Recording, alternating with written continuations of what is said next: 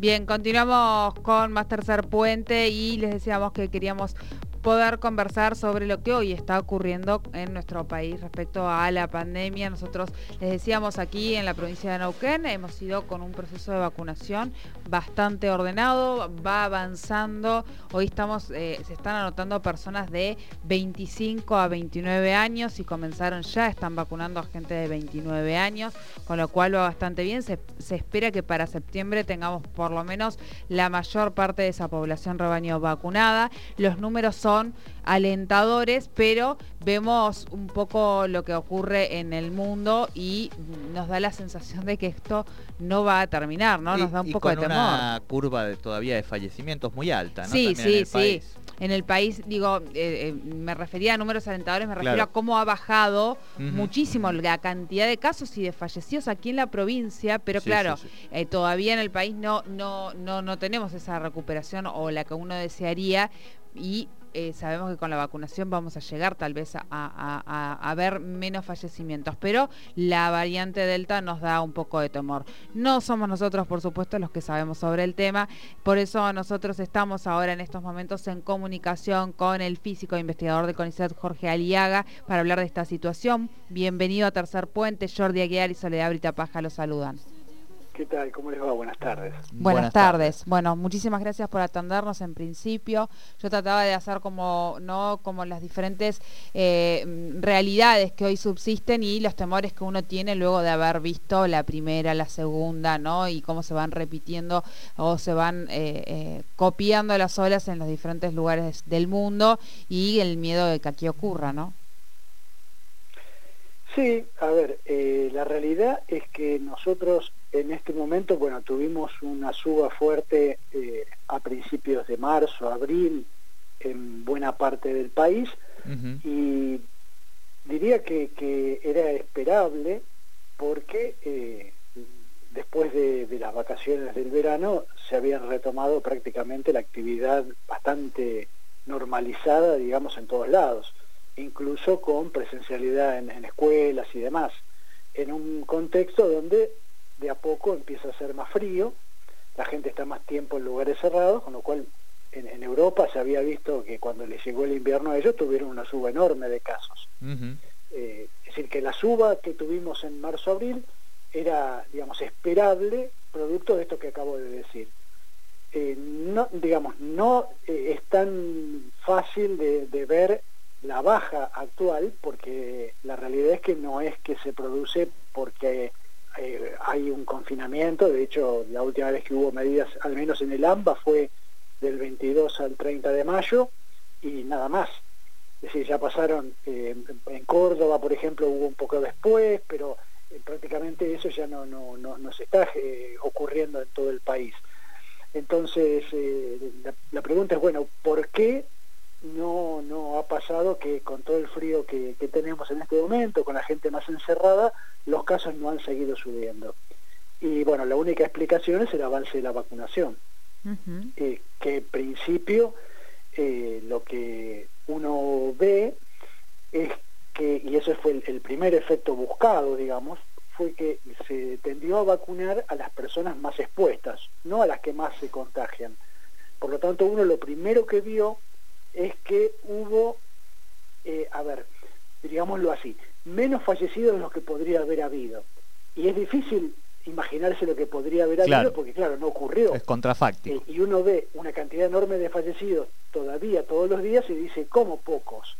Bueno, claro, son relativamente pocos, entre comillas, comparado con la cantidad de contagios que tenemos.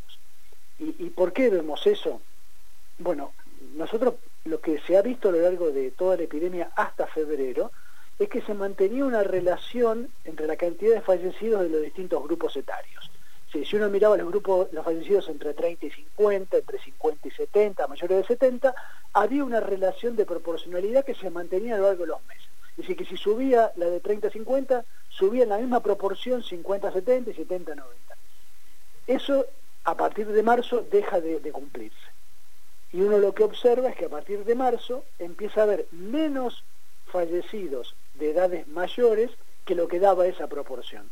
Y esos son números que, si uno lo estima al día de hoy, eh, el acumulado de, esta, de estos fallecidos que podría haber habido y no se observaron, se asuma más de 20.000. Mm. Es decir, es un número enorme. Y quiero decir, no, no, estoy diciendo que todo esto sea, eh, digamos, una cosa buena, porque la realidad es que en el país hemos tenido muchísimos contagios, producto de que, bueno, se decidió de alguna forma eh, tratar de que en la medida que no colapse el sistema de salud, mantener muchas actividades abiertas. y cuando eso ocurre, sigue habiendo casos. para, para, que los casos bajen, uno tiene que cerrar muchas actividades. Eso no se hizo. lo que se decidió fue, eh, ustedes habrán visto mismo en, la zona ustedes de Neuquén, Río Negro, cuando las terapias intensivas estuvieron muy saturadas, hubo algunas medidas y después se volvieron a aflojar. Entonces, lo, que ha ocurrido no es tanto una baja de casos como si una, una, digamos, una proporción menor de fallecidos. Ahora, como ustedes decían, se está vacunando la gente de ya de 30 años, 25 años. Y esa es la gente que más se contagia, no la gente que más fallece. Entonces, lo que es esperable para las próximas semanas es a medida que esas personas empiecen a agarrar inmunidad, que bajen fuertemente los casos. Claro que bajen, que bajen los contagios en ese sentido.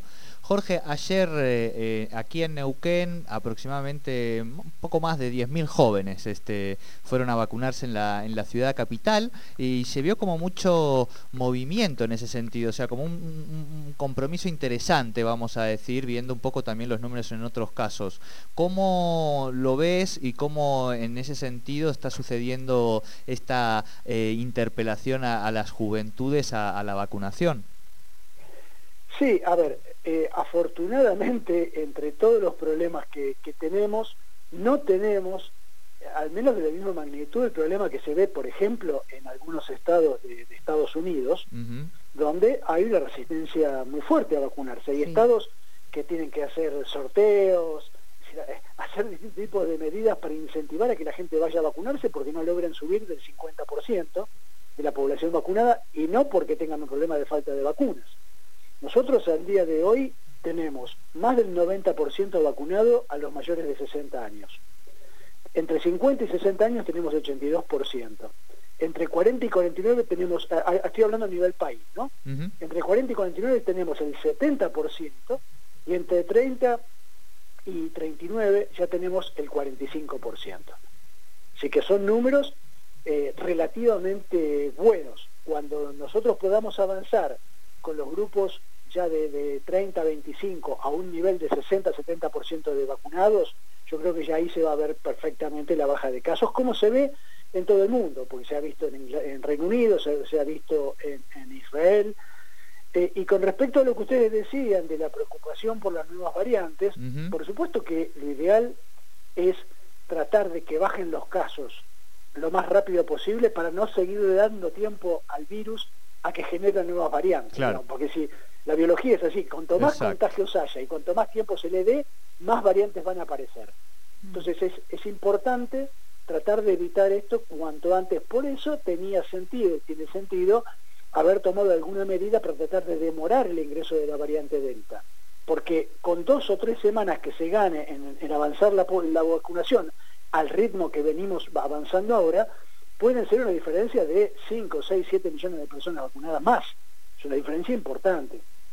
Y con respecto a la variante Delta que ustedes mencionaban al principio, lo que se está viendo, por lo menos en, Reino Unido, es que subieron la cantidad de contagios, pero no tanto la cantidad de casos graves y, de fallecidos, por ahora.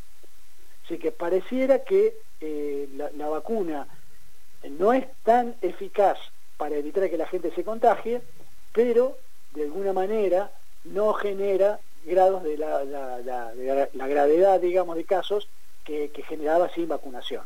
Eso es una cosa positiva. De alguna manera, si se quiere, sería finalmente sí transformar a esta enfermedad en una gripecita. Claro, que esa es la sensación hacia dónde vamos parece el mundo, ¿no? Porque digo, con la multiplicación que hay y sobre todo pensando en que hoy hay, digo, nosotros no dejamos de mirar el mundo occidentalmente en un sentido, eh, debe haber 3.000 millones de personas que todavía no han recibido ni una sola dosis, ¿no? En, en, casi, no sé, 90 países. Sí, claro. Eh, la realidad es que en este momento, por ejemplo, eh, África, salvo Sudáfrica, prácticamente tiene 2-3% de la población vacunada. Claro. Es decir, están muy demorados. Si ahí se generase un brote grande, sería un problema porque sería un lugar donde podrían generarse nuevas variantes. Por eso es importante estas medidas de solidaridad, de acceso a las vacunas de todos los países, porque justamente de esta no, no se sale eh, si no es con una medida global. Si, nosotros seguimos dejando lugares donde la enfermedad pueda ir eh, cambiando de alguna manera, a la larga ese cambio también va a volver a los lugares que están vacunados y va a generar un problema. Entonces, lo ideal sería que todo el mundo tenga condiciones para poder vacunarse. Claro. Claro, bueno. Eh, Está claro, hay que vacunarse, esa me parece que sí, Sí, sí, y ese es el eh, mensaje y por eso también eh, nos, ponía ayer contentos, por ejemplo, esto que significábamos en relación a, las y los jóvenes, ¿no? De, ver copar los lugares de, vacunación y decir, bueno, bienvenido sea que, tengan ese, por lo menos esa mirada aquí en la Argentina, ¿no? Con respecto a otros países, como vos decías, otros estados.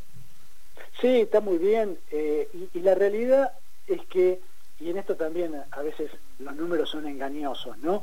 Eh, se dice esto, sí, bueno, en definitiva es una enfermedad que solo afecta a la gente grande. A la gente joven esta enfermedad no lo afecta.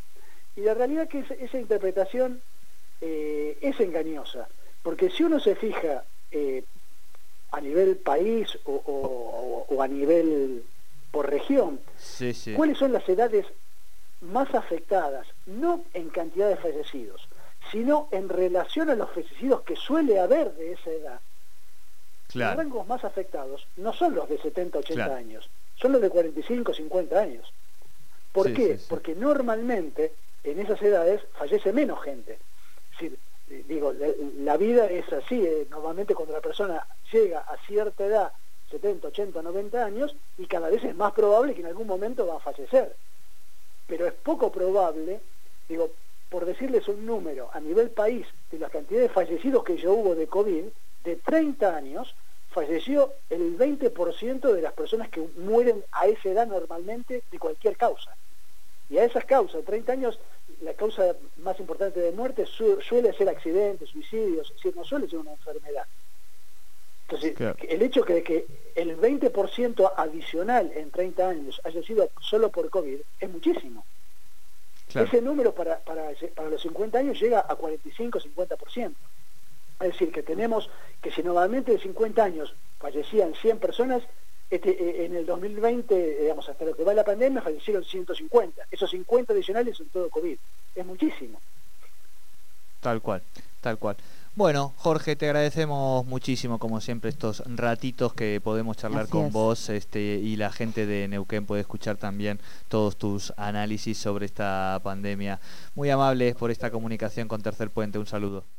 No, gracias a ustedes y que tengan buenas tardes. Hasta luego. Buenas tardes, muchísimas gracias. Hablábamos con Jorge Aliaga, investigador físico del CONICET sobre esta situación epidemiológica en el país. ¿no? Le consultábamos sobre estas realidades diferentes que uno ve respecto a bueno, mucha vacunación, eh, los casos que no disminuyen la cantidad que quisiéramos, sí disminuyen los fallecimientos, pero todavía no al punto esperado o al punto cero, que es lo, el, deseado, eh, y la realidad que vamos viendo en el resto del mundo. Bueno, ahí eh, eh, nos dejaba bastante más claro y la respuesta creo que es a todo esto, la vacunación es sumamente importante y es la salida para, para de esta pandemia.